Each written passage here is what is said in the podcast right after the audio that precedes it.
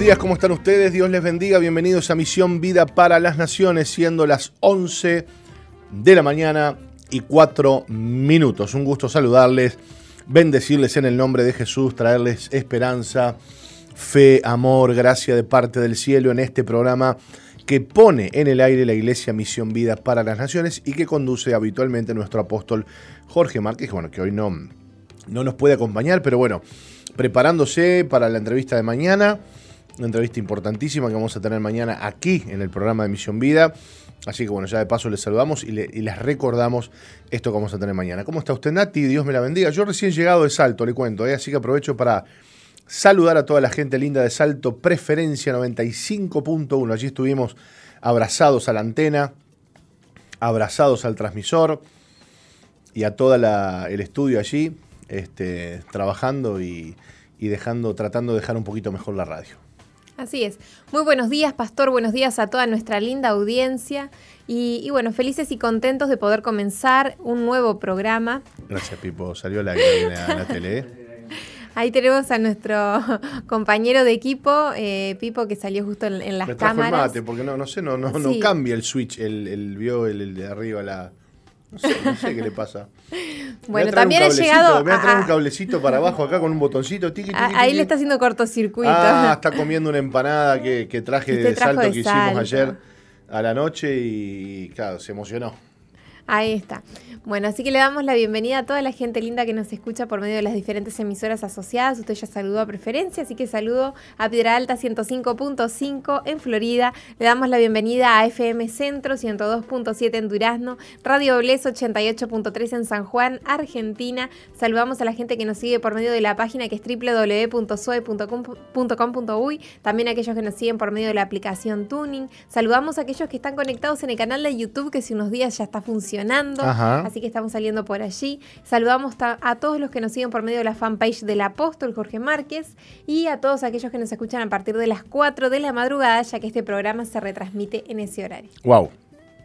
Todos los anuncios, eh, todas las recomendaciones y que nos manden mensajitos, Nati, a ver de dónde nos están escuchando.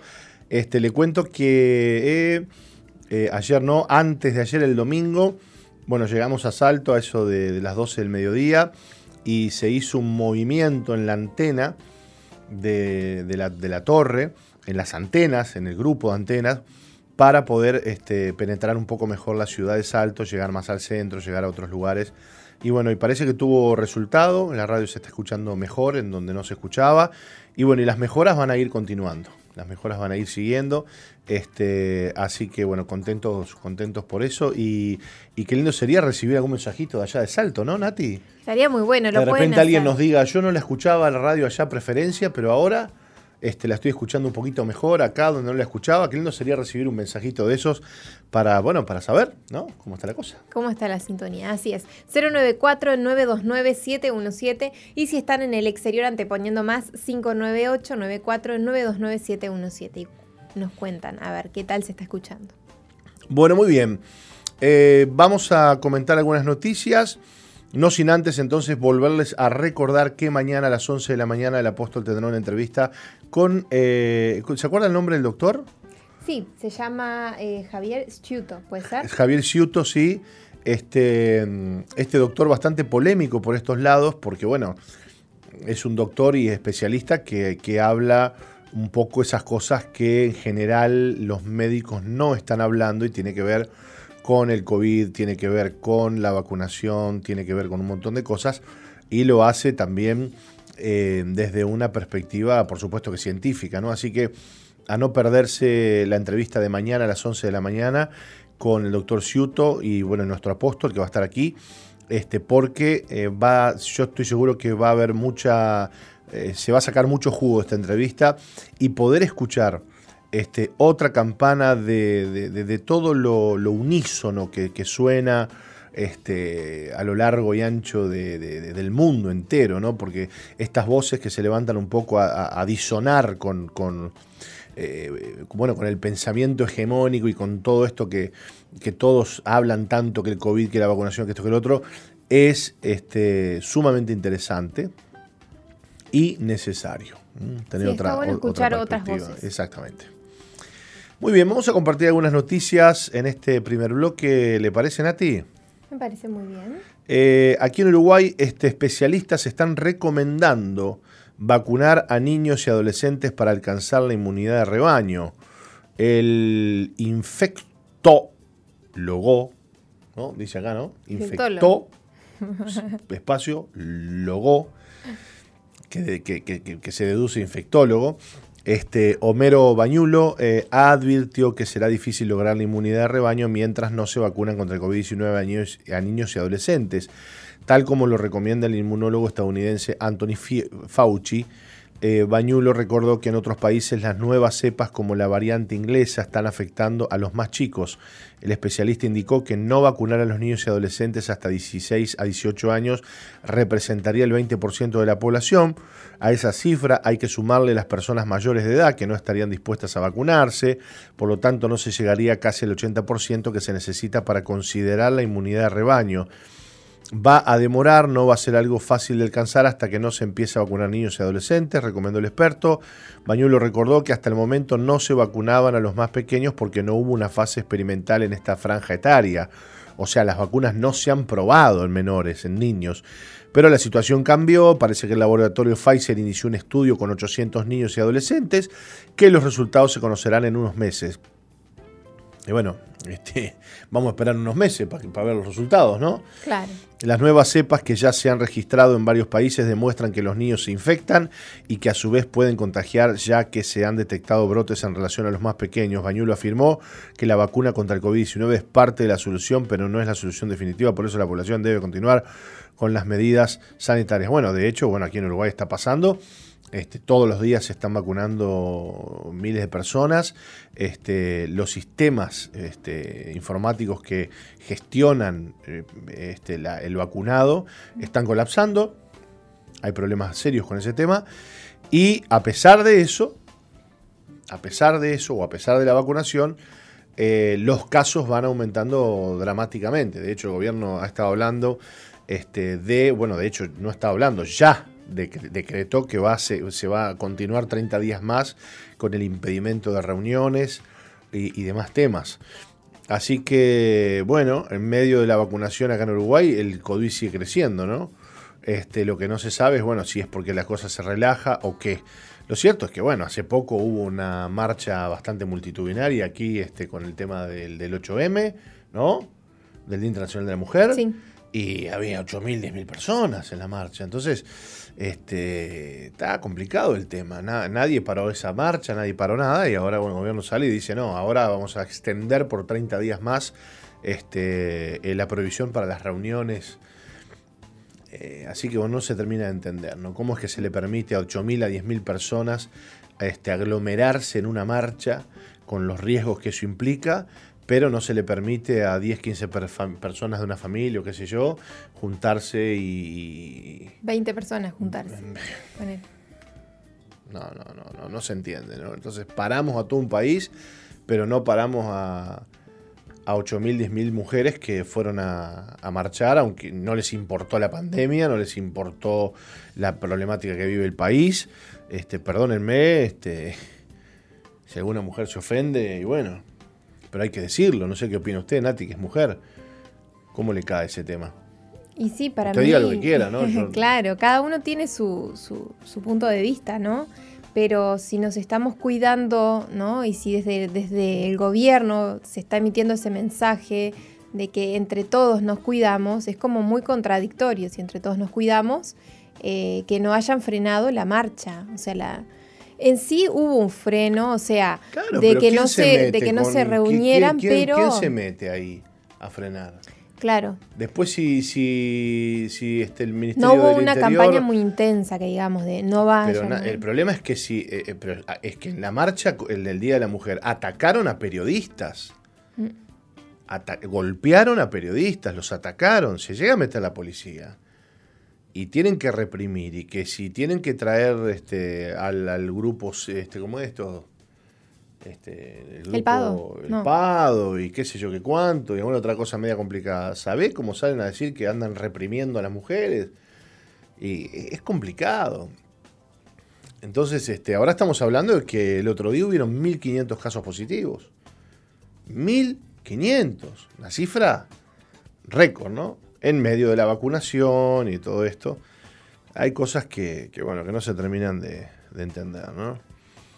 Este.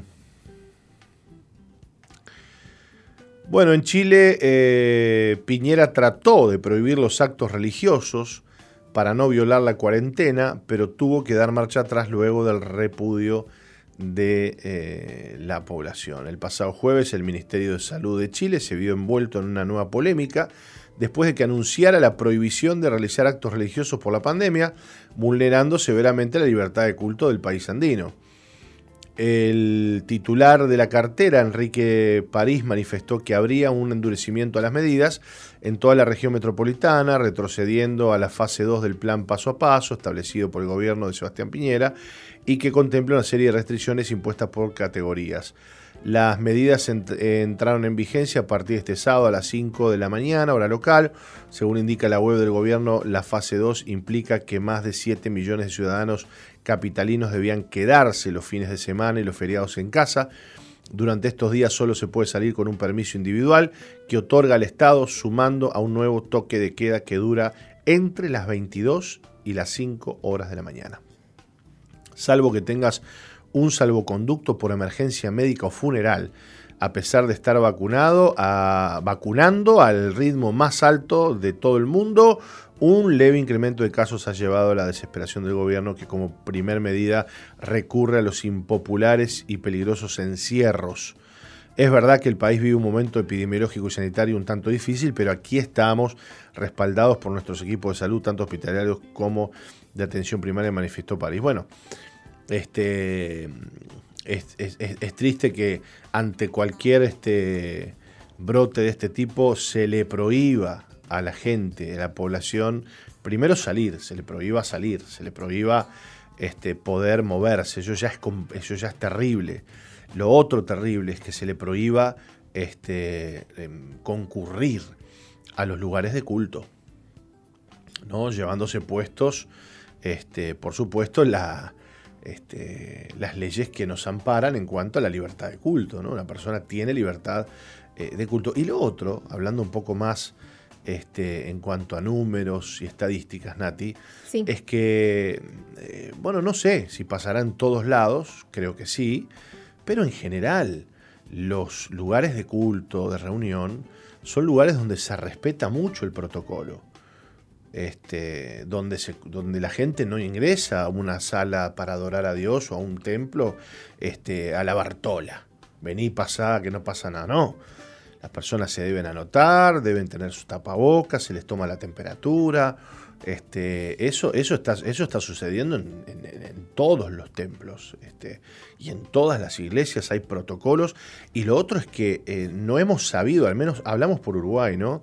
No hemos sabido de que haya habido brotes en, lugares de culto. Que alguien diga, yo fui al culto, fui a la iglesia y, me vine con COVID. ¿No? Claro, han habido noticias, pero en Estados Unidos más bien de brotes en iglesias, en determinados ministerios, pero... yo no las escuché, pásemelas por favor. No, claro, sí, pero ya desde que comenzó toda la pandemia, o sea, eh, pero... Quizás no había protocolo en aquella época, sí. Eh, lo que pasa que es muy... Em, puede ser que se haya contagiado, no, no dicen que se contagió dentro de la iglesia o puede ser que haya entrado con el virus. El tema es que de repente cancelan una reunión porque determinados miembros de la iglesia tienen COVID. Ahora no significa que se hayan contagiado dentro de la iglesia. Por supuesto, por supuesto, por supuesto. Por supuesto. el, rastreo es bien complicado porque eh, eh, uno no termina muchas veces de saber este, a, dónde, ¿no? cómo. Este, hablaba con. Hablaba con unas. Eh, quiero recordar, mientras que lo voy diciendo, voy tratando de recordar con unas, personas ahora este fin de semana que este, los papás están con COVID y están viendo dónde, dónde, se, dónde se contagió el papá. Los hijos no tienen. Los hijos que pudieran haberle llevado el COVID a la, a la, a la, a la casa no tienen, son todos negativos. ¿Y dónde va el papá si es un hombre grande? Este, y empiezan a, averiguar, averiguar, averiguar. Dice, la única salida que él tuvo fue a la sociedad médica. hacerse ver por otro tema, no sé, no sé cuánto. Se trajo el COVID a la sociedad médica. Porque el hombre no sale a ningún lado. Y los que lo rodeaban no, no, no, no, no tenían COVID. Así que este, bien particular es el tema con el COVID-19. Bueno, muy bien. Eh, por otro lado, le cuento que en España, o cuénteme usted, Nati, ¿no? Ya que estamos compartiendo aquí las noticias, léame algo. Le cuento, le cuento. España. El 7% de la población catalana se declara protestante. El crecimiento de algunas minorías religiosas en la comunidad autónoma de Cataluña, en España, sobre todo la cristiana protestante, frena lo que a simple vista parece una caída en la religiosidad de la población en general. Así lo refleja la nueva edición del Barómetro de la Religiosidad en Cataluña, que publica la, eh, generalidad a través de la Consejería de Justicia, un documento que fue elaborado a través de entrevistas a 1.600 personas con edades que van desde los 16 años hasta mayores de 65.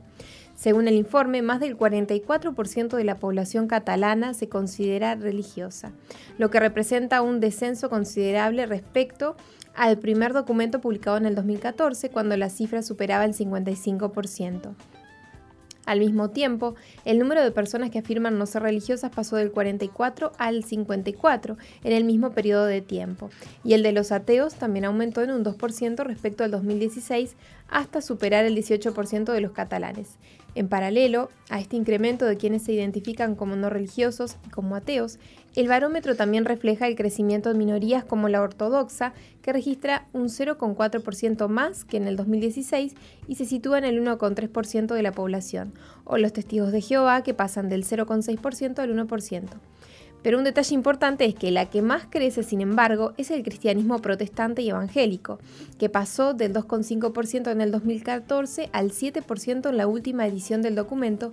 En el, conjunto, eh, de España se estima en un 2% del total de la población. Continúe. De hecho, más del, 67, del 68% de la población catalana dice no asistir nunca a ninguna ceremonia de culto, muy por encima del 9,7% que se congrega cada semana. El principal motivo para justificar ese distanciamiento de los centros de culto es la falta de tiempo y el trabajo. Esto para el 35% de, de, la población. Aunque más de un 16% dice sentir falta de motivación para reunirse con otras personas con las que comparte una identidad religiosa. Las creencias religiosas tienen poco peso en el ámbito público para los catalanes. Solamente el 4,2% las considera relevantes en sus relaciones con otras personas, a pesar de que el 90% de los entrevistados aseguran haber conocido a personas con otras confesiones diferentes a las suyas propias, el 3,4% en la política, el 3,7% en la actividad laboral y el 3,6% en su forma de consumir.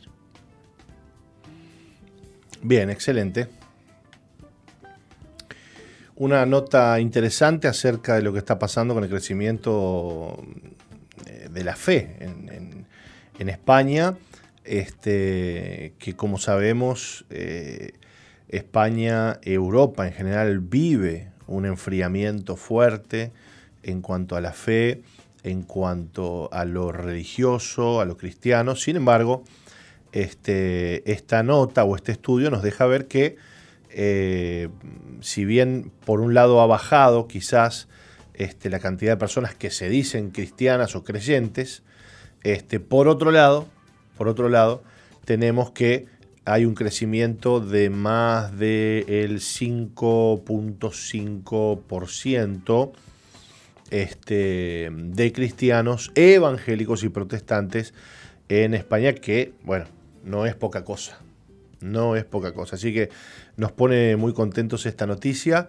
y, bueno, y eso se debe a, la oración, eso se debe a la fe de los cristianos que están allí peleando, predicando, trabajando y están comenzando a ver eh, el fruto. Que Dios bendiga este, a España, que Dios bendiga a Europa, que en otro tiempo supo bendecirnos a nosotros con, con el Evangelio.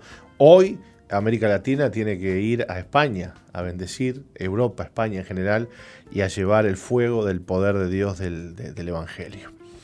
Así es. Bien, eh, por otro lado, después de casi eh, morir 13 veces por sobredosis de drogas, joven testifica cómo Dios lo salvó.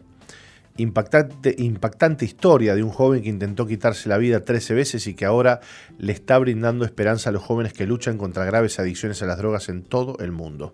El joven Su, así se, llama, STU, eh, llevaba una vida de, al menos es lo que está acá, ¿no? Sí, sí, sí, eh, una fuerte vida de adicción a, a la heroína.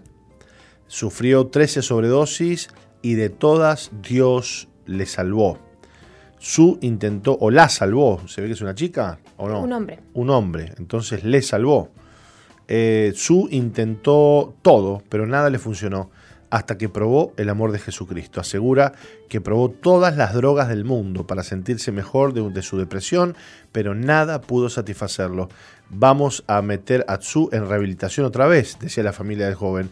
Luego de una sobredosis, eh, y casi morir le dijo a sus padres que quería entrar en rehabilitación. Luego de la rehabilitación fue directamente al trabajo de su padre y le dijo que iba a salir a fumar un cigarrillo, pero fue directamente al traficante para conseguir una dosis más.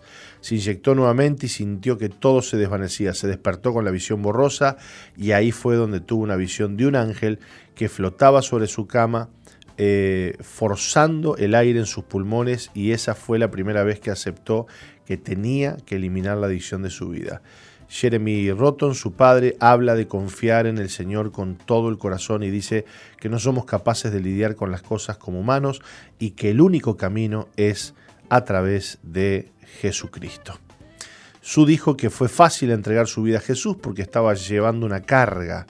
Hoy, si estás en un lugar así o incluso peor solo, debes saber que Dios es capaz de rescatarte de lo que sea que estés enfrentando y puede prepararte para el éxito como a este joven. Bueno, una linda historia, ¿no?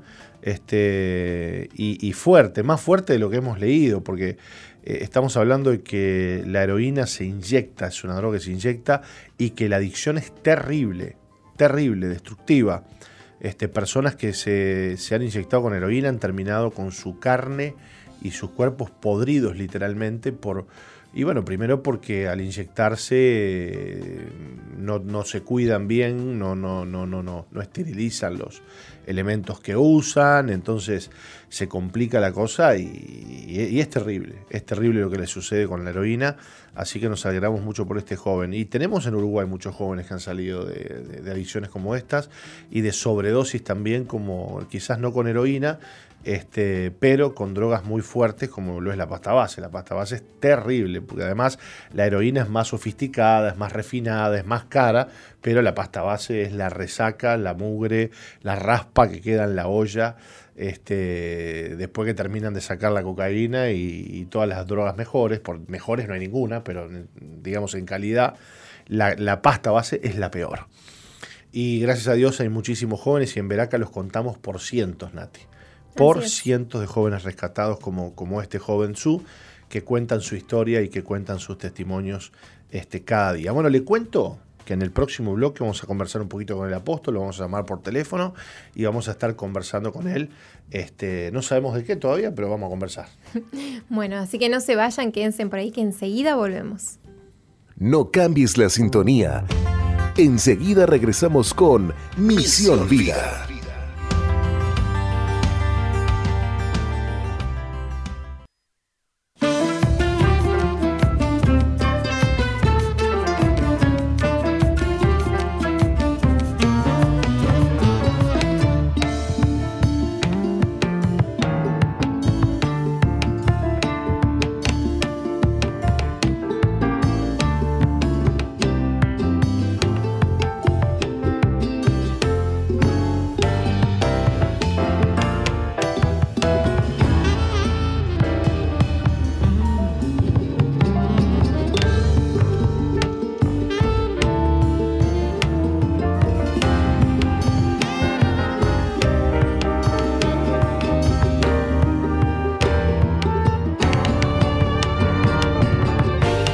Muy bien, continuamos en Misión Vida y me parecía escuchar por allí la linda música del señor eh, Gabriel Bazán. Linda, linda, linda, muy linda música que estábamos compartiendo para ustedes y con ustedes. Estamos ya en el segundo bloque de Misión Vida y como habíamos dicho en el anterior, tenemos por aquí a nuestro apóstol Jorge Márquez en el teléfono. Apóstol, bienvenido, ¿cómo estás?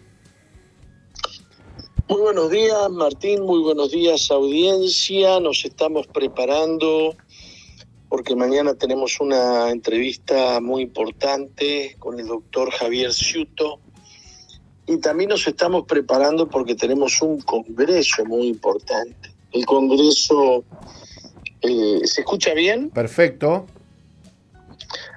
El Congreso Iberoamericano por la Vida y la Familia que se desarrolla vía online y libremente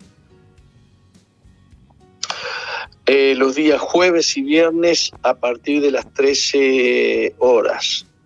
Los tiempos que estamos viviendo exige a los creyentes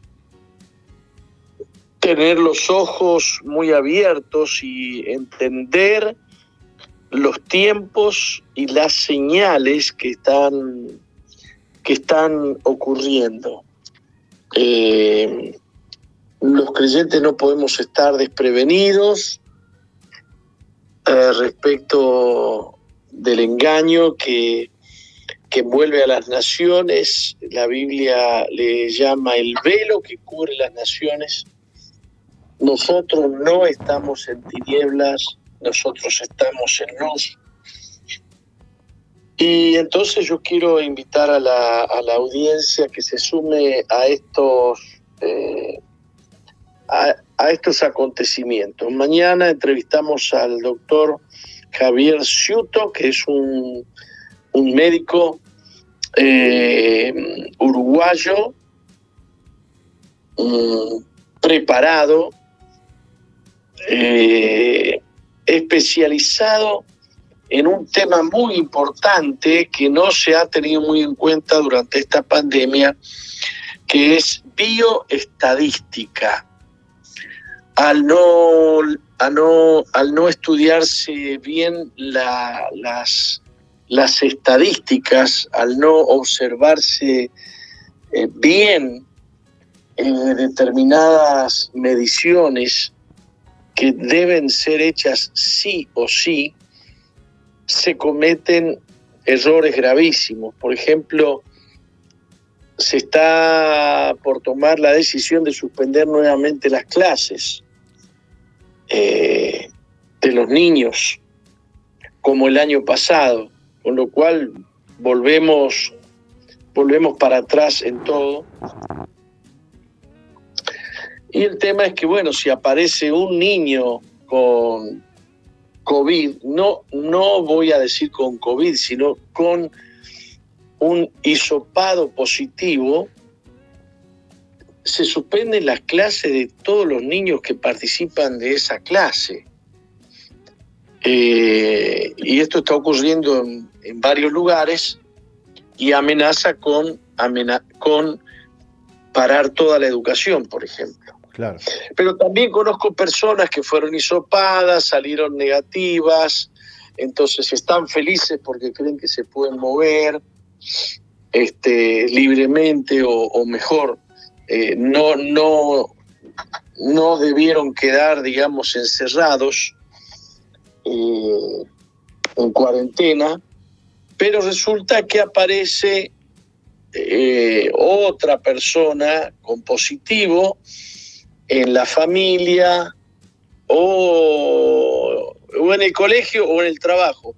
Así que se tiene que hacer otro hisopado más y amenaza otra vez después de 10 días o de 15 o de 20 días con tener que hacerse otro hisopado y una vez más se amenaza también tener que mm, entrar en cuarentena. Conozco muchos casos de personas desesperadas que trabajan, cuyos trabajos son trabajos, este, qué sé yo, que dependen para la comida diaria de su, de su esfuerzo. Claro. Me enteré de un caso de alguien que tenía que ir a recoger la miel de unos, de unos, de, de su, de su, ¿cómo se llaman? De sus panales, ¿cómo se llaman las cajas? Mm, sí, yo no, yo no recuerdo el nombre. Los, eh, sí, donde están las abejas, ¿no? Sí, ¿Dónde sí. van las abejas? Bueno, sí, sí, los, los- los colmenas, colmenas, Las colmenas. colmenas, exacto.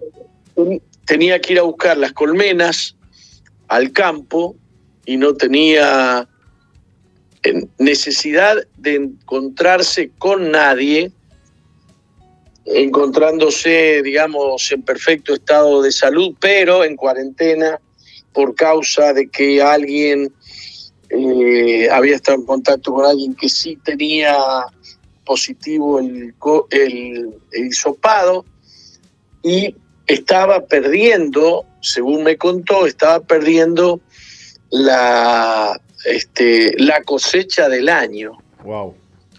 Tenía que ir al campo, no encontrarse con nadie, no entrevistarse con nadie, solo ir y traer sus colmenas, o ir y traer, yo no sé, sí, sus colmenas, para salvar la cosecha de, de miel, este, pero como estaba en cuarentena no podía salir.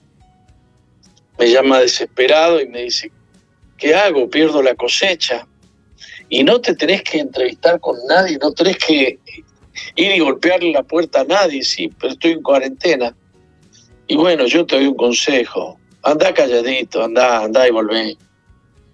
Perdónenme, estoy infringiendo ciertas directivas de lo que algunos han llegado a, a catalogar como un despotismo sanitario. Este, no es que estoy en contra de las medidas, pero parece ser que las medidas o no son suficientes o no, pero chocamos con la gran verdad que hay científicos que estudian bioestadística y que dicen que el hisopado no da certeza de que tengamos este eh, SARS, que tengamos el virus, este, el coronavirus que, que tan asustado nos tiene. No solamente eso, que por las mediciones bioestadísticas dicen que la, el porcentaje de certeza eh, que tenemos de que, de que tenemos COVID es bajísimo cuando tenemos un hisopado positivo. Con lo cual eh, se toman medidas extraordinarias, se encierra a la gente, se destruye la economía, se destruye el trabajo, se cierran las empresas. Este, imagínense una, una empresa que tiene uno, dos o tres empleados con hisopado positivo, eh, tiene que parar la empresa. Algo no está funcionando bien. No pasó eso con el sarampión, no pasó eso con nada. Este, para colmo, las vacunas están siendo también cuestionadas. Las noticias de ayer dicen que Francia, Italia, creo que Inglaterra, ah, Francia, Italia, Alemania y a, a última hora se sumó España, suspendieron vacunaciones por causa de los eh, de los eventos adversos, de los eh, eh, de las los eventos adversos que han producido, eh, yo no me acuerdo la, la vacuna AstraZeneca creo que es. Entonces vivimos en un mundo bastante confundido y nosotros tenemos que aprender a tomar nuestras decisiones de qué hacer, cómo hacer con nuestra salud. Este, y la ciencia está bastante dividida. Algunos corren para un lado, otros corren para el otro. Creo que la visión del doctor Javier Sciuto que es que se especializa precisamente en esta en las mediciones que determinan qué tan peligroso es algo y qué tan eh, digamos fuerte tienen que ser las medidas en caso de que los eventos sean graves este he encontrado en él una persona sensata he estado escuchándolo, estudiándolo, y él ha aceptado. Es un médico escrachado, escrachado en los medios, escrachado por gente que, que dice que se sale de los, de los parámetros científicos y hoy se discute mucho, se discute mucho eh, argumentando que todo lo que viene de la Organización Mundial de la Salud es eh, científico y lo demás no es científico. Yo les invito que mañana a las 11 de la mañana se conecten con nosotros, se, se conecten a Misión Vida 2.0 a través de las redes. Entiendo que mañana eh, podemos salir, no sé si hoy estamos saliendo a través de YouTube, porque tenemos ya el canal abierto nuevamente. Correcto, sí, sí, sí, ya está abierto el canal. Y tenemos la fanpage de Jorge Márquez Uy. Este, y no sé si tenemos algún otro medio para salir. Este, ¿Quién podría? Quién? Zoe. La página de Zoe. También. Eh, yo considero que los creyentes tenemos que saber que cuáles son los tiempos que estamos viviendo. Y tenemos que saber tomar decisiones delante de Dios. Así que considero importante que invitarlos para que mañana no se pierdan esta, esta charla. Espero que hayan puesto en la página de SOE y en la página de Misión Vida 2.0 la promo y si no que la pongan ahora. Está puesta, está puesta, apóstol, sí, ya está puesta. Bien. Eh, porque yo quiero llegar a la mayor cantidad de, de cristianos eh, posible. No estamos en contra del gobierno, sabemos que el gobierno está, está remando duro con este tema, pero creemos que hay cosas que la ciudadanía tiene que, que conocer eh, que no salen a circulación, porque está vedado, hay personas que están vedadas por más científicas que sean, porque las puertas de la difusión están abiertas solamente a los que a los que eh, informan en determinada línea y se les cierran la boca y las puertas a aquellos que no tienen el, el relato oficial de la Organización Mundial de la Salud y de las empresas globalistas que monopolizan la información. Y por supuesto, decirles que también quiero que participen del Congreso Iberoamericano por la Vida y la Familia, porque justamente peleamos, peleamos a favor de la libertad, la libertad de conciencia, la libertad de opinión, la libertad de expresarse libremente en público, en privado, sin ser tachados, sin ser tildados. Eh, por ejemplo, uno de los temas que estamos enfrentando hoy como Congreso Iberoamericano por la Vida y la Familia, es un tema que está enfrentando hoy los medios de difusión cristianos y los organismos cristianos, es que en Bolivia a la presidenta Yáñez, que es a la expresidenta Yáñez, que es, cristiana y evangélica, el ejército la fue a sacar en la madrugada de su casa, se libró un, ¿cómo se dice?, para apresarla, un operativo para apresarla con ribetes escandalosos y la pasearon y, y tomó, digamos, Estado público y la metieron en una cárcel eh, cualquiera, como si no hubiera sido presidente de Bolivia y tiene cargos, eh, cargos en su contra muy, eh, muy importantes que nosotros estamos seguros que son mentiras. Una de las cosas que queremos hacer es elevar cartas hoy a las embajadas de Bolivia en los distintos países. Luchamos por la libertad de culto, luchamos por la libertad de conciencia, luchamos por los que defienden la vida y la familia. Hoy en día son metidos en las cárceles eh, acusados de, de delitos de odio o de delitos contra la humanidad a los que defienden la vida en, contra del, del aborto. Entonces tenemos áreas de lucha que los creyentes no pueden ignorar. Los creyentes no deben ignorar.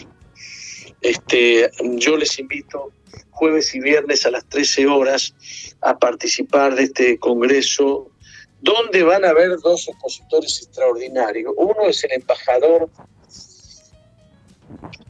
es el embajador de, eh, de Guatemala ante la ONU, que es cristiano evangélico, y otra es la ministro de responsable de vida y familia en eh, Hungría, en Hungría. Una mujer muy conocida, muy famosa, muy importante, una defensora, que ella nos va a estar mostrando un panorama de cómo está esta lucha en el mundo, que eh, ante, ante la quietud de los hijos de luz, eh, hace que las tinieblas avancen. El problema más grande no son los enemigos, sino los amigos que no hacen nada. Les invito entonces a participar de estos dos acontecimientos. Muy bien, apóstol, gracias. gracias. Dios le bendiga. Dios te bendiga, gracias, apóstol. Un abrazo. Bueno, muy bien, estábamos con nuestro apóstol compartiendo en vía telefónica todos estos anuncios importantes, así que bueno, mañana a las 11 esta entrevista, también el Congreso por la Vida y la Familia. Recuerden este, pedir el link. Creo que lo pueden pedir a través de WhatsApp inclusive, ¿no? Sí, yo aquí eh, en el momento lo tengo, así que aquellos que estén interesados en participar del Congreso Iberoamericano por la Vida y la Familia, me escriben al 094-929-717 y con gusto se los estaré pasando. Buenísimo. Bueno, muy bien, nos vamos a ir a la pausa de las 12. No sé si usted tiene algún mensajito que quiera leernos antes. Sí, teníamos un mensajito de un oyente que se con nosotros en el primer bloque. Cuéntenos. Dice, hola, muy buenos días. Soy una mamá agradecida. Dice, mi hijo fue un elegido por el Señor y guiado para llegar a Veraca. Hoy hace una semana que ingresó a uno de los hogares. Dice eh, que por casualidad sintonizó la radio un día y desde ese momento no la apagó más. Dice que suena en su hogar día y noche. Dice, son mi compañía. Y le agradece a Dios por haberla encontrado y por bendecirla. Qué lindo. Qué lindo, bueno, qué bendición. Que la radio pueda bendecirte, que el programa pueda bendecirte, llegar a tu vida, llegar a tu corazón.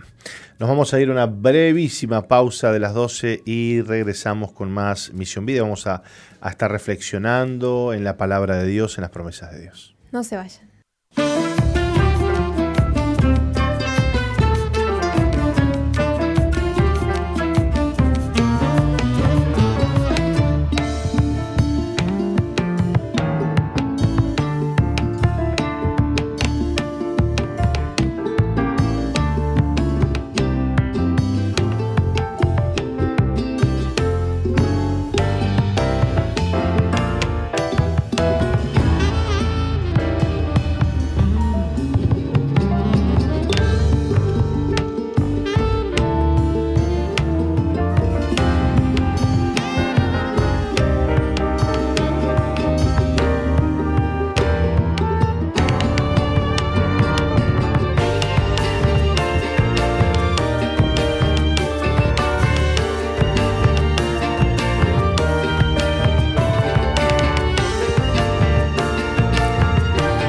Seguimos aquí en Misión Vida, son las 12 y 6 minutos y estábamos escuchando, ¿qué música, Nati? ¿Se acuerdan? Estaba sonando una producción uruguaya. En esta oportunidad escuchábamos a Marcos Lagos con el tema Luces de Neón. Qué lindo que la juventud uruguaya se anime a producir música con contenido cristiano que bendice. Así que bueno, felicitamos a estos jóvenes uruguayos que han producido este tema.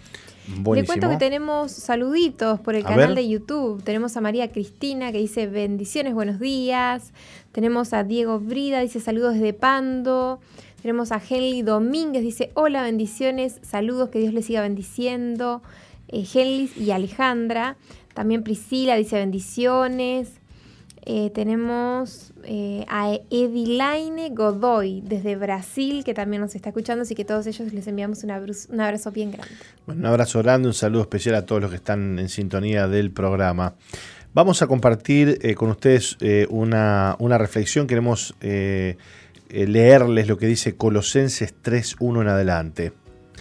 Si pues habéis resucitado con Cristo, buscad las cosas de arriba, donde está Cristo sentado a la diestra de Dios. Poned la mira en las cosas de arriba, no en las de la tierra, porque habéis muerto y vuestra vida está escondida en Cristo o con Cristo. Cuando Cristo, vuestra vida, se manifieste, entonces vosotros también seréis manifestados con Él en gloria. Eh, les he leído Colosenses 3, 1. Y este, este, este pasaje nos habla acerca de la importancia de a dónde tenemos puesta nuestra mirada. Y eh, si será importante a dónde, a, dónde uno mira, porque según lo que uno mira es hacia dónde uno va. Yo no me imagino a alguien caminando nativo, andando en bicicleta o en moto o en auto, que mira para atrás. No, imposible. Este, o, un, o, ¿eh? o un equilibrista Imagínese en una cuerda. Imagínese. A metros y metros de. Tiene que mirar hacia adelante, hacia donde va. No hay vuelta de hoja, ¿no?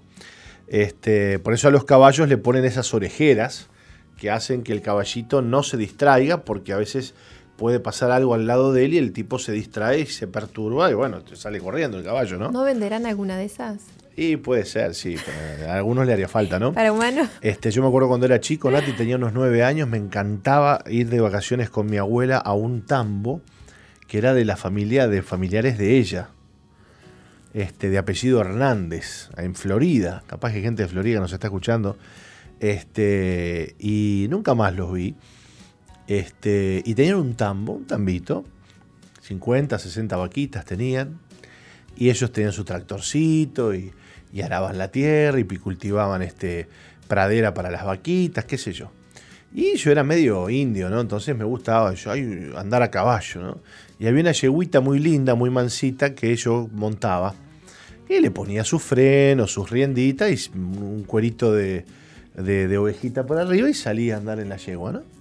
Este, pero lo único que tenía que tener, muy mansita, uno le mostraba el rebenque y ella ya, con solo verlo, ya salía el trote pero lo único que había que tener cuidado era que si la yegua no podía ver algo blanco.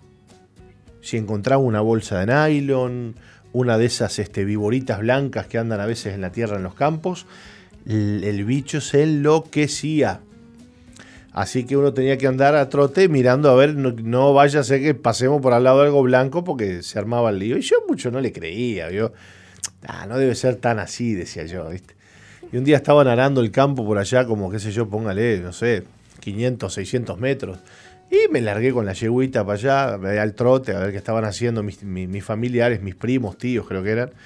Este, estaban arando allá la tierra, ¿no? Ah, andás, che, bueno, ¿cómo está la cosa? Sí, estamos arando, y qué sé yo, qué cuánto. Y pasa el arado así con la disquera, levanta, porque el arado da vuelta a la tierra, ¿no? Levanta la tierra y ¿qué aparece entre medio de una víbora blanca grandecita? Ah, se movía, se serpenteaba. ¿Cuándo la vio la yegua? Nati, no te puedo explicar. Se paró como el. Como, el, en las películas. Como en las películas. se paró, yo me, me abracé del cogote de la yegua, no me caí. Y acto seguido, che, salió al trote. Y yo iba saltando arriba de la yegua tratando de no caerme. ¿Y cuándo va a parar? ¿Y cuándo va a parar? Y, y le, le tiraba el freno con las riendas para atrás y el bicho doblaba la cabeza y no paraba, no obedecía las órdenes, y más le tiraba y más corría. Digo, ¿y ahora dónde voy a ir a parar? Bueno, por allá se cansó el bicho de andar, de andar, en un campo grandecito. Anduvo, anduvo, anduvo, anduvo, anduvo y por allá paró en un alambrado por allá. Bueno, me bajé de la yegua y la dejé tirada ahí y me vine caminando. Dije, nunca más, un susto me pegué. Este, todo por, un, por mirar lo que no había que mirar, ¿no? Es que cuando, la, cuando uno mira para donde no tiene que mirar, va para cualquier lado. Empieza a ir sin rumbo. Por eso dice este pasaje de Colosenses 3.1, puestos los ojos, eh, o mejor dicho, buscad las cosas de arriba. Y uno dirá, ¿por qué? Y bueno, donde está Cristo, sentado a la diestra de Dios. Nuestra mirada tiene que estar puesta en Jesús porque Jesús está sentado a la diestra de Dios.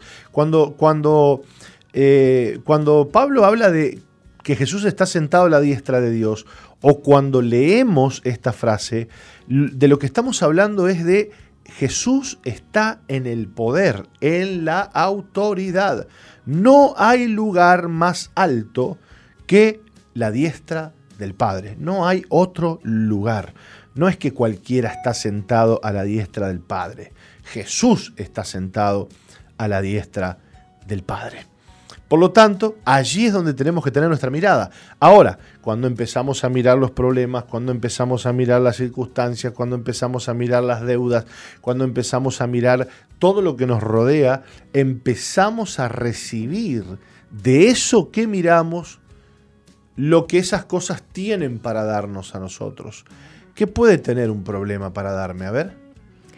Y pensamientos de negatividad, de temor, de incredulidad. Ansiedades, como decías vos, temores. ¿Qué puede tener? Yo estaba, me estaba acordando que antes de conocer al Señor, este, 16 años, por ejemplo, me gustaba mucho el, metal. Yo era medio metalero, entonces escuchaba Guns N' Roses. Ah, pensé que le gustaba este, la plata, dije. No, no, no, no.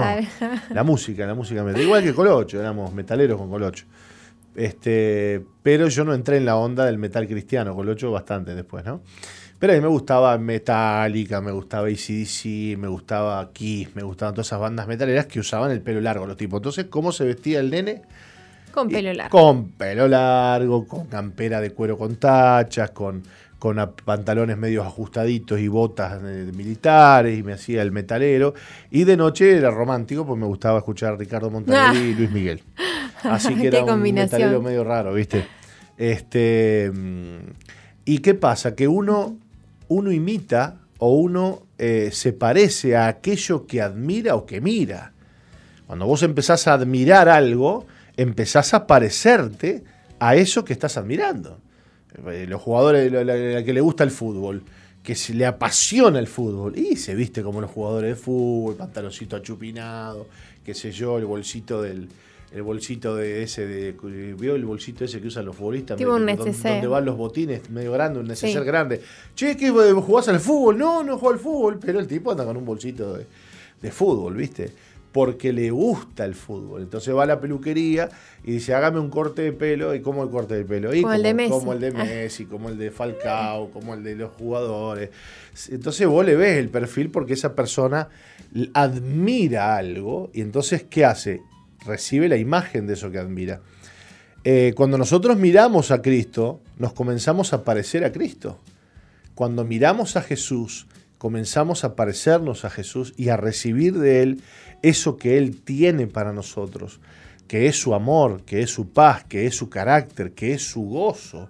Ahora, cuando sacamos la mirada de Jesús, empezamos a recibir aquello o de aquello que estamos mirando o que nos roba la atención, que pueden ser los problemas, pueden ser las circunstancias, puede ser algún pecado, puede ser alguna ambición, puede ser algún amor desmedido por algo o afecto desmedido por algo que va captando nuestra atención.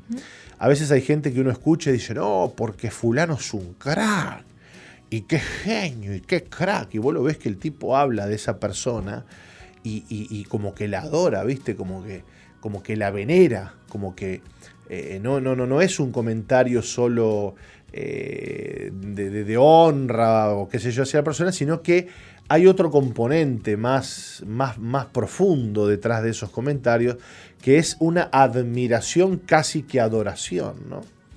Y muchas veces nos pasa eso cuando no adoramos a Jesús, cuando no estamos mirando a Jesús. Pronto se nos va a meter alguna otra cosa en el camino que querrá demandar nuestra adoración. No te olvides que cuando Jesús fue tentado, eh, dice que el diablo apareció en el desierto y le dijo, si postrado me adorares. ¿Qué quería el diablo? Que Dios lo adore. Mira vos, qué estúpido, ¿no? Este, pensar que Dios lo iba a adorar a él.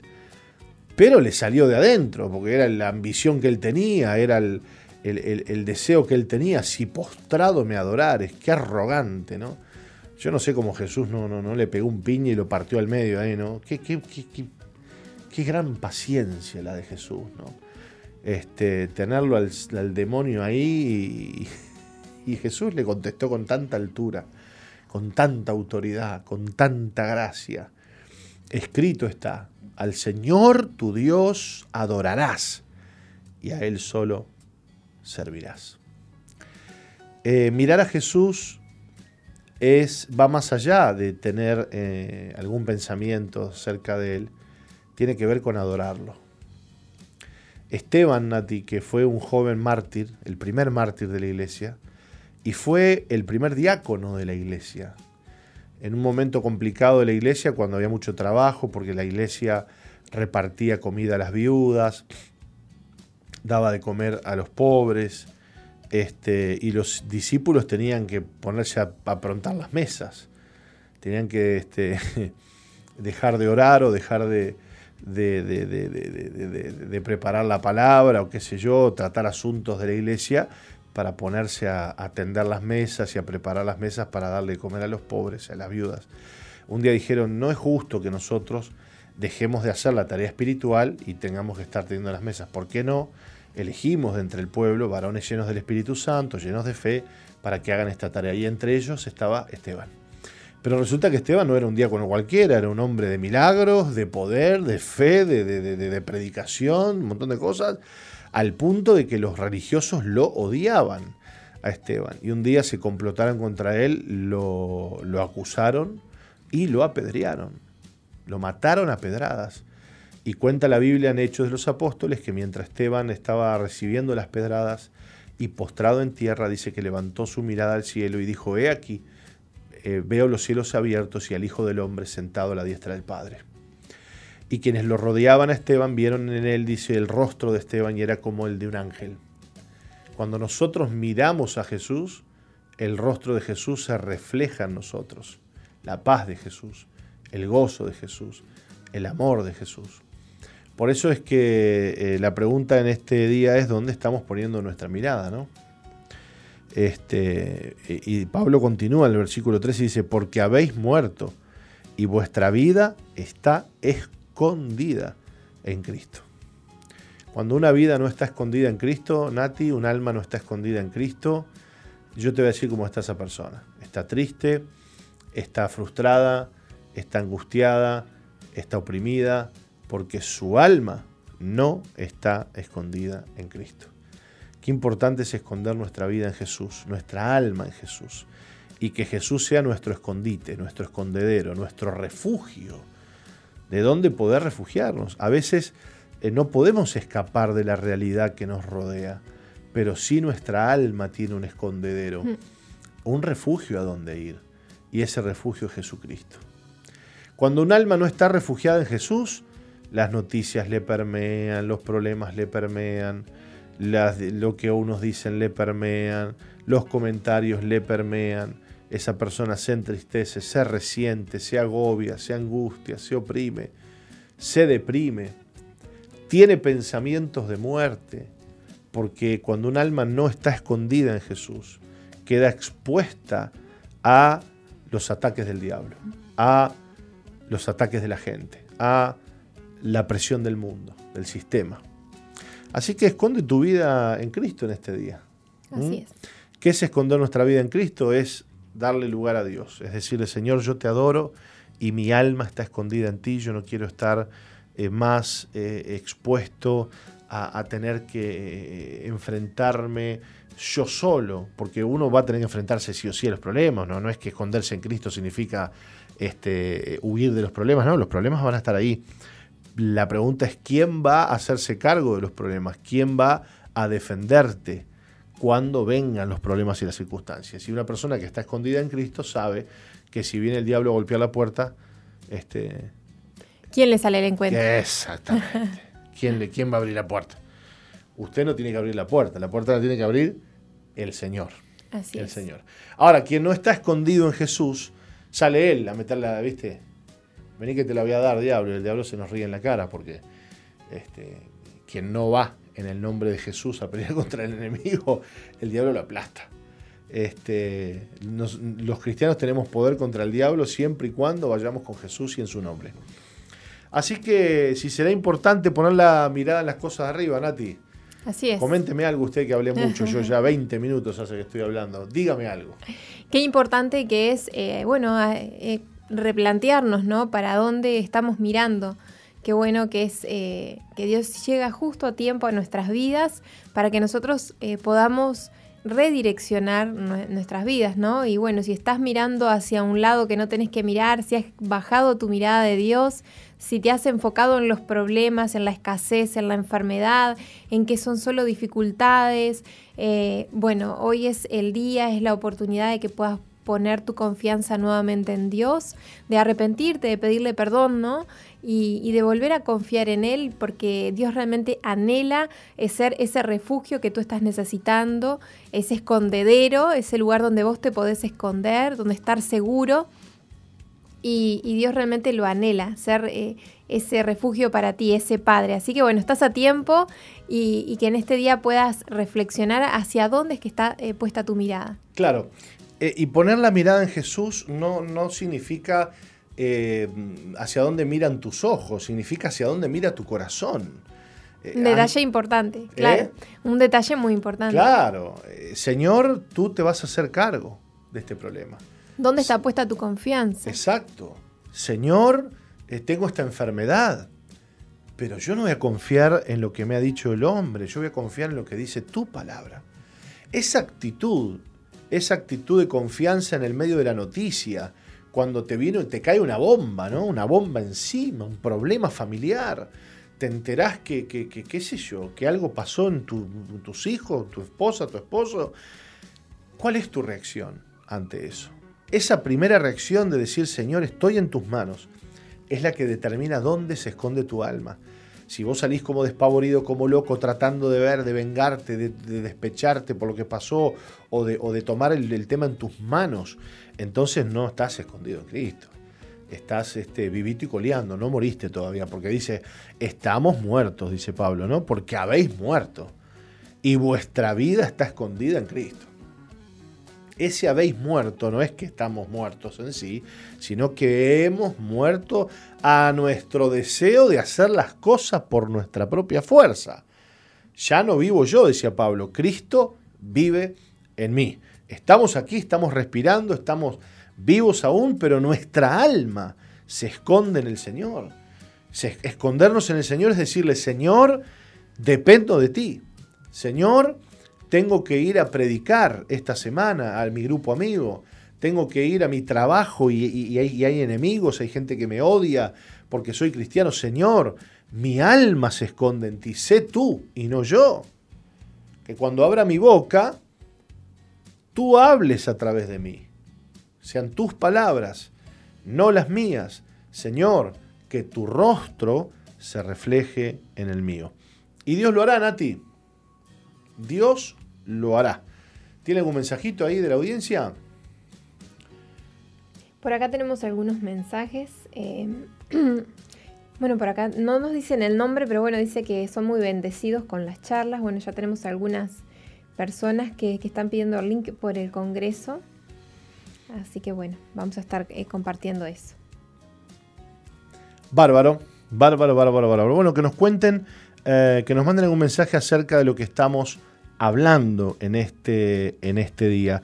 Si vos estás eh, triste, frustrado, angustiado, las cosas no te están saliendo bien, pregúntate, ¿estoy mirando yo a Jesús? ¿Mi alma está escondida en Cristo? ¿Realmente estoy confiando yo en que Jesús está obrando en mi vida?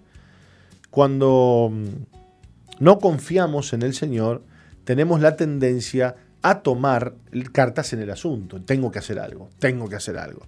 Sí, sí es verdad que tenemos que hacer cosas, pero esas cosas que hagamos, hagámoslas con la confianza puesta en el Señor. Así es. Él va a hacer, Él te va a ayudar, Él va a obrar. No es lo mismo que vos salgas solo, despavorido, como un loco, a hacer las cosas y a tomar decisiones. Hay gente, tenemos que parar, tenemos que parar y decirle, Señor, yo no voy a seguir haciendo las cosas a mi manera. Muchas veces el enojo, la ira, nos hace tomar decisiones que terminan reventando, destruyendo aquellas cosas que tendríamos que estar edificando. Y todo eso nos pasa porque no estamos muertos, dice, porque habéis muerto, dice Pablo. Un muerto no habla, un muerto no, no, no exige, no, no se mueve, está muerto. Entonces, estar muerto en Cristo significa que ahora es Jesús el que hace las cosas. Así es. Y si el Señor es el que te está guiando, el que te está direccionando, yo te aseguro que las cosas te van a salir bien. Muy bien, Nati, nos vamos a ir a una pausita. Esta palabra que llegue a tu corazón, que llegue a tu vida y que la puedas poner por obra. ¿eh? No seas solamente un oidor de la palabra y decir, qué lindo, qué lindo, qué reflexión linda, decimos, ¿no? Este, algunos gusta una palabra. Hay hermanos que son expertos, por ejemplo, en mandarte algún link te mando el link de la prédica esta que me gustó. Son expertos en, en gustar prédicas, cual enólogo con el vino. A ver, a ver. ¿Vio? Los enólogos. ¿Qué prueban? Usted sabe, que el, usted sabe que el enólogo, el enólogo tiene un tarro de acero inoxidable al lado, ¿sabía? No, no sabía, cuénteme. Como, un tarrito así medio grande, un vaso grande, un, recipiente. Entonces el enólogo se pone el vino en la boca, lo, lo, lo, lo, pasea un poco por la boca y ¿qué hace? Lo escupe en el tarro, porque imagínese si se va a tomar 20, tragos de vino de los 20 vinos que tiene que catar, termina alcoholizado, alcoholizado el hombre. Entonces el, enólogo, este, cuando está catando, escupe. Esculpe el vino, se enjuaga la boca con un trago de agua y va por otro vino. Así somos algunos cristianos. Escuchamos la prédica y ¿qué, qué prédica? Mm, ¡Qué maravilla! ¡Qué palabra! ¡Qué sabor en boca! Acto seguido le escupimos y ya no nos acordamos más de la el sabor que tenía la prédica. Somos oidores olvidadizos, dice Santiago, que oímos, somos expertos catadores de la palabra. Aquel pastor tiene esto, tiene tal unción, tal, empezamos como el, como el enólogo, ¿viste? Vino profundo, con sabores marcados y notas ácidas. Y ahí empiezan algunos con una unción y una revelación y tal pastor. Ah, son expertos. Pero no viven lo que, lo que escuchan, no lo viven, no lo viven, no lo ponen por obra entonces la palabra no funciona. Si vos la escuchás pero no la vivís, entonces la palabra no, no, no, no, no funciona. No funciona. La única forma que la palabra funcione es cuando oímos la palabra y la ponemos por obra. Vamos a la pausa de las doce y media y ya volvemos, Nati. Ya volvemos.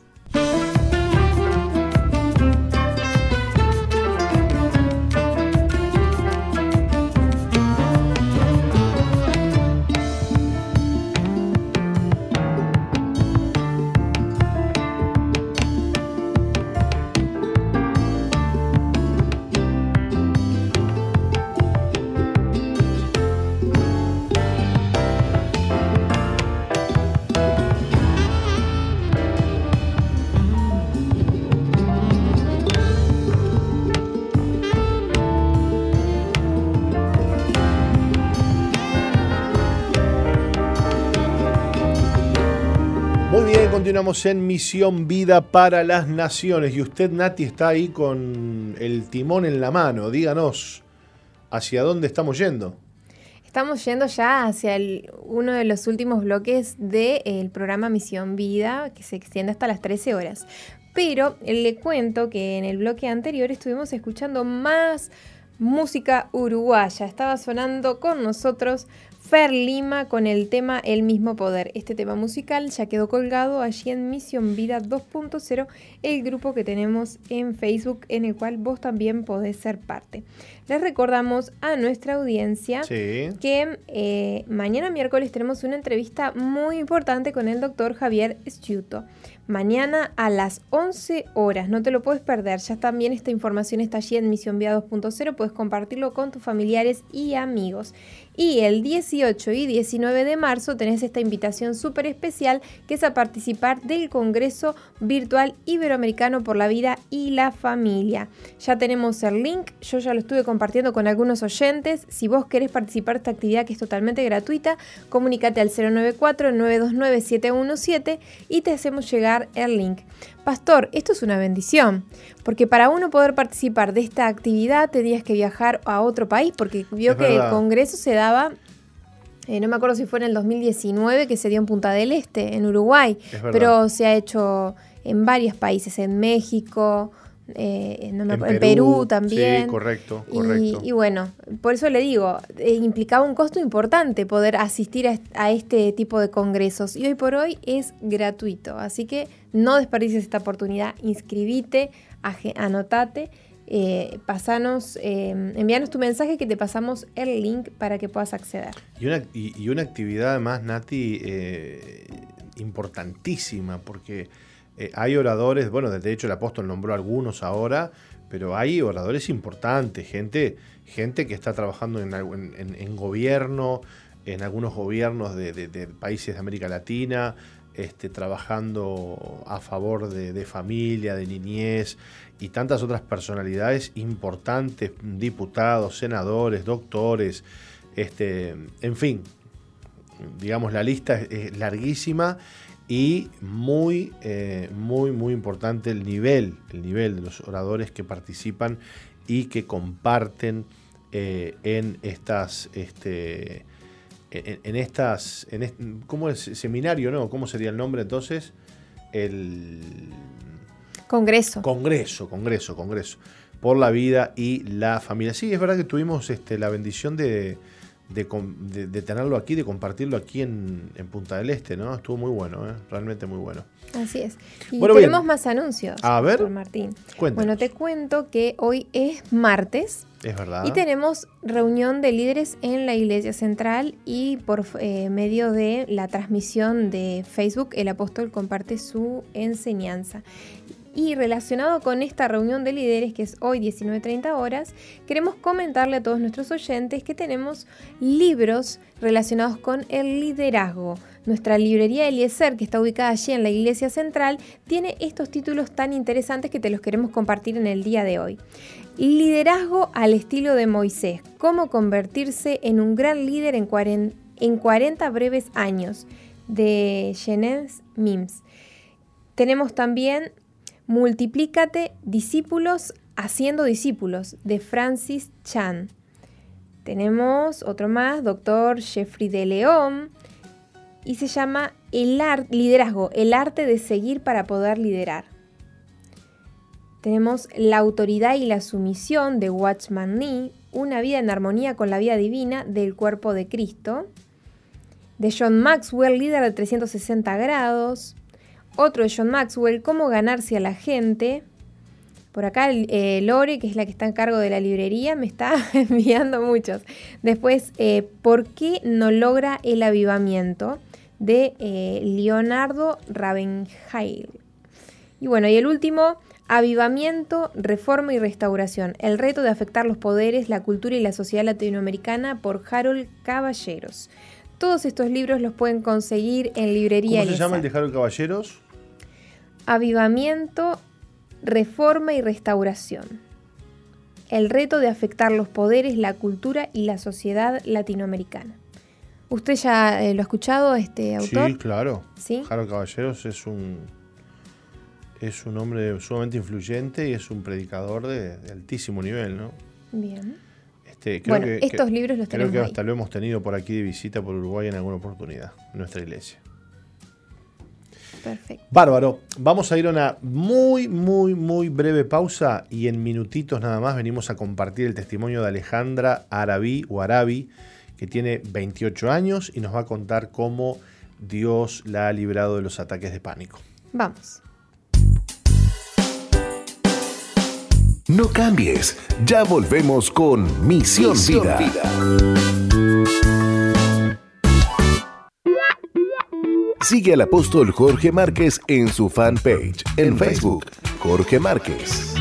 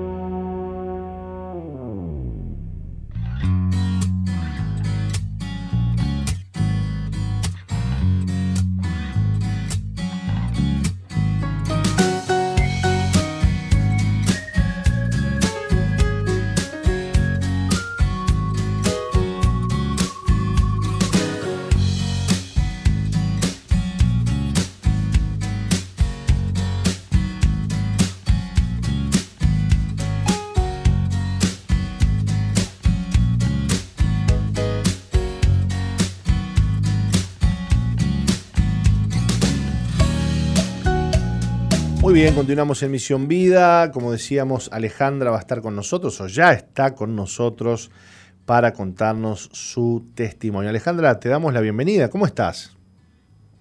Hola, buenos días, Pastor, ¿cómo estás? ¿Todo bien? Bueno, muy bien, qué lindo recibirte por acá. Dios te bendiga. Gracias por, por este tiempo. Bendiciones, gracias a ustedes por permitirme. Bueno, eh, tenés 28 años. Eh, ¿Dónde vivís? Cumple hoy 28 años, justamente. No, hoy es tu cumple. ¡Wow! Eh, soy de Sangrilá. ¿Cómo? Vivo en Sangrilá, ciudad, Sangrilá, ciudad de la costa. Bueno, feliz cumpleaños, Alejandra. Gracias. Qué lindo que hoy en este día puedas estar este, eh, justo en el día de tu cumpleaños contando tu, tu testimonio, ¿no? Qué lindo. Sí, la verdad. Le vamos a pedir a Nati que nos comparta, que nos lea un poquito tu historia. Bien. Alejandra creció junto a padres y una hermana menor en el entorno de una familia común, con los conflictos y discusiones de quienes tienen una religión pero no una relación con Dios. Alejandra escuchó de Jesús y tomó la comunión en la Iglesia Católica, pero nunca se relacionó personalmente con él. A sus 18 años, de un día para el otro, y sin un factor desencadenante eh, aparente, comenzó a padecer ataques de pánico. Sentía mucho miedo de salir a la calle. Esta situación trajo angustia e inseguridad a su vida. Fue al psicólogo y a la psiquiatra, tomó medicación para los nervios y antidepresivos. Pero un buen día, con quien era su novio y es su actual esposo, escucharon en Radio Zoe un anuncio invitando a la audiencia participar de una reunión para experimentar el amor del Señor y decidieron asistir. Apenas ingresaron, Alejandra se enamoró de Dios, empezó a, a, recibir ayuda espiritual y finalmente fue libre de esos ataques que la atormentaron por más de siete años. Desde entonces es un testimonio del poder de Dios y vive con su paz que sobrepasa todo entendimiento. Hoy, junto a su esposo, sirven como familia llenos de gratitud y amor, predicando las buenas nuevas del Evangelio, tiene un hijo de dos años y otro en camino. Bueno, qué lindo, Alejandra, y cómo Dios te ha hecho libre ¿no? de, de este problema que hoy lamentablemente padece muchísima gente, ¿no? Eh, bueno, contanos cómo fue eh, tu infancia y este entorno familiar que eh, tan, tan complicado o conflictivo. Bueno, me, me, crié con mis padres, mis dos padres, mi hermana, siempre vivía en la misma casa. Mi padre una persona que siempre trabajó para que no nos faltara nada mi madre siempre cuidándonos, cuidándonos a nosotras, eh, siempre estando ahí. Si bien habían discusiones entre ellos, discusiones de matrimonio, eh, de una familia que no está basada en Dios, que no conocen a Dios, eh, que si bien saben acerca de Él, pero no han tenido un encuentro personal con Dios, siempre había insultos de por medio, nunca hubo infidelidad, ni drogadicción, ni alcoholismo en mi casa, pero si bien me crié en un entorno Bien porque siempre ellos estuvieron conmigo cuando lo necesité, todo, pero en ese, en ese entorno de, insultos, digamos, de discusiones entre ellos que no se iban a la violencia eh, en sí, física, pero eh, sucedía. pero el resto, una familia normal, digamos. ¿Por qué, ¿Por qué pensás que, que, empezaron los ataques de pánico en tu vida a los 18 años?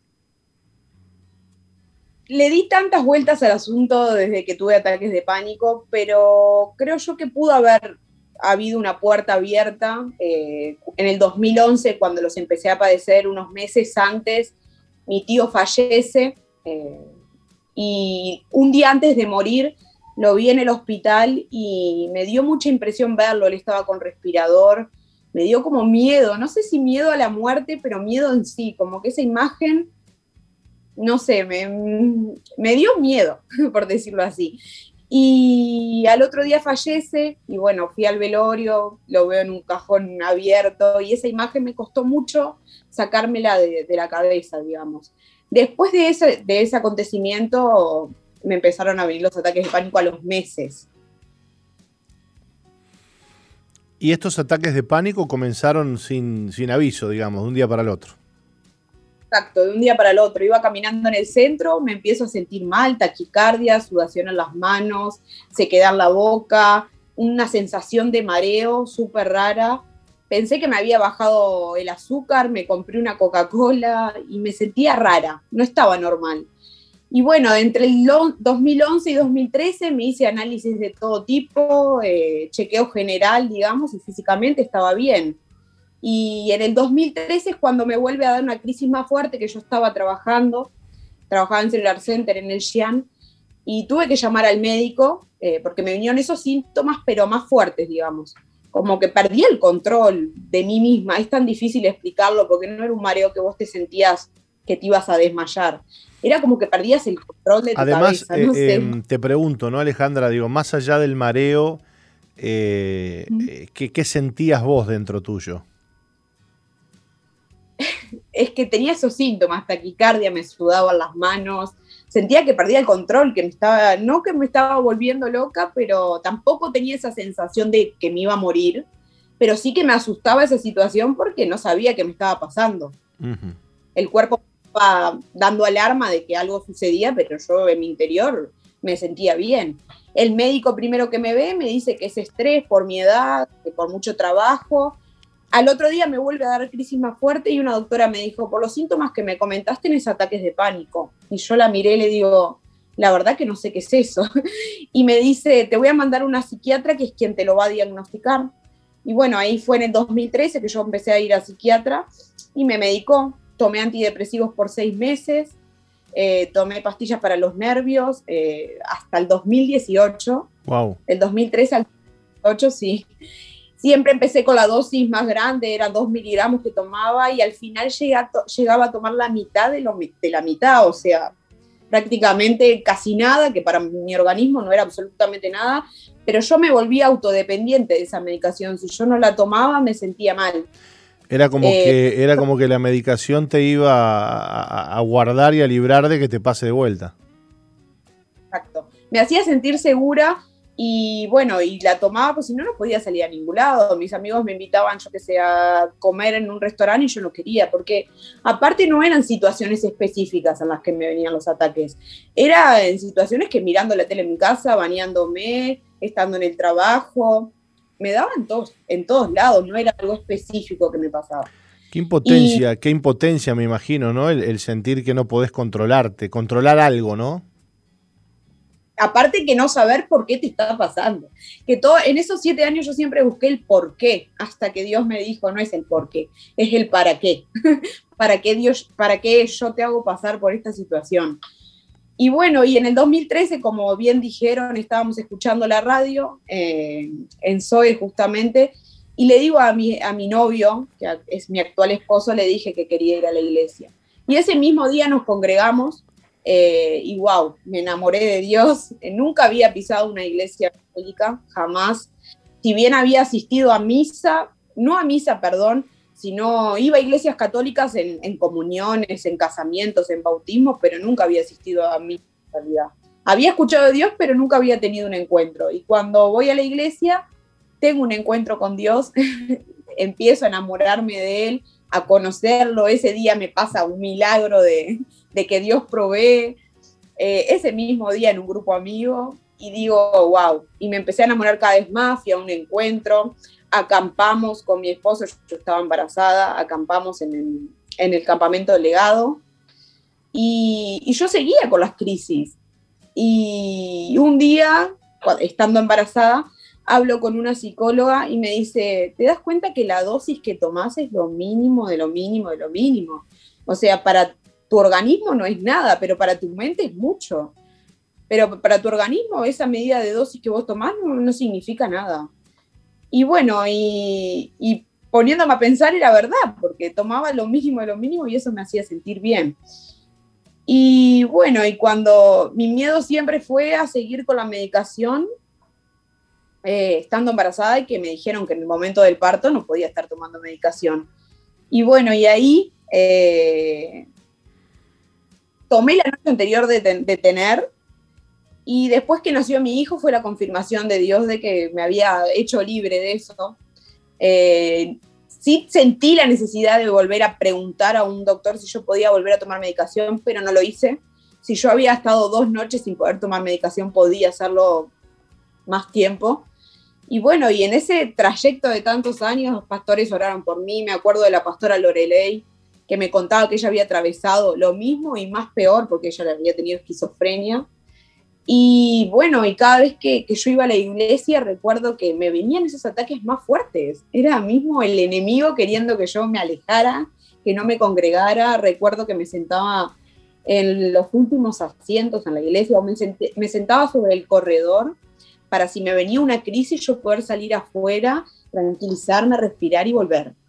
Jamás me podía sentar al frente, digamos. No, sentía esa libertad nada, digamos. No sentía para adorar, para buscar de Dios, para orar y cerrar los ojos y concentrarme. Una sensación horrible, horrible, horrible, horrible. Bueno, qué, lindo lo que nos estás contando eh, y cómo Dios fue eh, afirmándote en la fe, ¿no? Y en tu relación con Él. Y en esa búsqueda y en ese acercamiento es que, es que se produce el milagro de, de la libertad, ¿no? Eh, qué importante es que la gente que hoy nos escucha este, pueda entender eh, esto, ¿no? Que hay que darle tiempo a Dios también, de que Dios trabaje, de que Dios obre, que la obra de Dios eh, muchas veces no es instantánea, sino que necesita Dios que le demos tiempo para Él hacer su obra, ¿no? Porque imagínate, a veces queremos que 30 años de, vida, o 40 o 50, o la edad que tenga la persona de vida, de malas decisiones, de pecados, de enfermedades, un montón de cosas, Dios la resuelve en una semana, ¿no? Tal cual. Yo siempre buscaba, el, como te decía, el por qué, de por qué me pasa hasta que entendí que no era el por qué, era el para qué. Para qué Dios quería que yo atravesara lo que estaba pasando. Y hoy en día entiendo porque tenemos un grupo de amigos en, en mi casa y soy anfitriona de un grupo de amigos y tengo una chica que le está padeciendo ataques de pánico y digo, Dios me hace me hizo pasar por todo eso para poder ser testimonio para esas personas que realmente lo están viviendo y no lo están pasando para nada bien. Y bueno, y animarles a que crean en Dios, a que confíen, a que no se pregunten tanto el porqué de lo que les pasa, sino más bien el para qué, qué propósito Dios tiene con cada uno de nosotros. Y, y bueno, y confiar y perseverar, creo que es la clave, perseverar. Qué lindo, qué lindo. Alejandra, te agradecemos mucho que hayas estado con nosotros hoy en el día de tu cumpleaños este, y, que nos cuentes esta historia de, esperanza, de esperanza para aquellas personas que están escuchando y que quizás, a pesar de ser cristianos también, ¿no? porque esto no, no, no, no lo padecen solamente de repente quien no conoce a Dios o quien no tiene fe, esto le pasa aún a propios cristianos y se preguntan ¿y por qué? ¿Será que Dios ya no me ama o será que Dios me abandonó? No, hay muchos cristianos que lo padecen y sepan que así como Dios sanó a Alejandra, los puede sanar a ustedes. Amén. ¿Mm? Así es. Que Dios te bendiga, Alejandra. Feliz cumpleaños. Gracias por haber estado con nosotros. Gracias a ustedes. Bendiciones. Dios te bendiga mucho. Bueno, qué lindo, Nati, es poder compartir estas historias de cambio, de sanidad, de restauración, es hermoso. Así es, y un, una problemática que hoy por hoy afecta a muchos jóvenes, niños también, Sí. adultos, Sí, que hoy es, es- es más común escuchar, ¿no? sí. Y qué bueno que saber que, que hay esperanza, que hay solución, que Dios es la solución para, para los ataques de pánico y para cualquier Sin otro duda. tipo de enfermedad. Sin duda, hay que dejarlo a Dios, que Dios actúe, que Dios sobre, que Él va a sanar.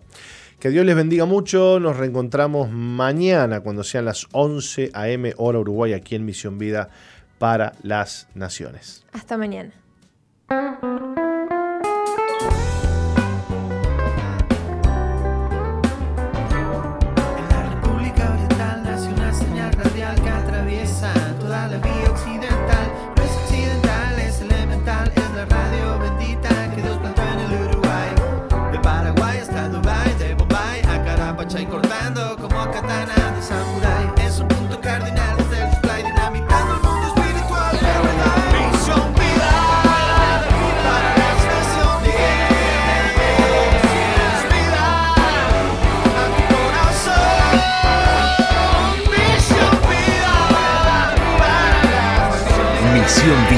La iglesia que Dios plantó en Uruguay para que juntos alcancemos lo imposible, presentó su programa exclusivo que conduce el apóstol Jorge Márquez.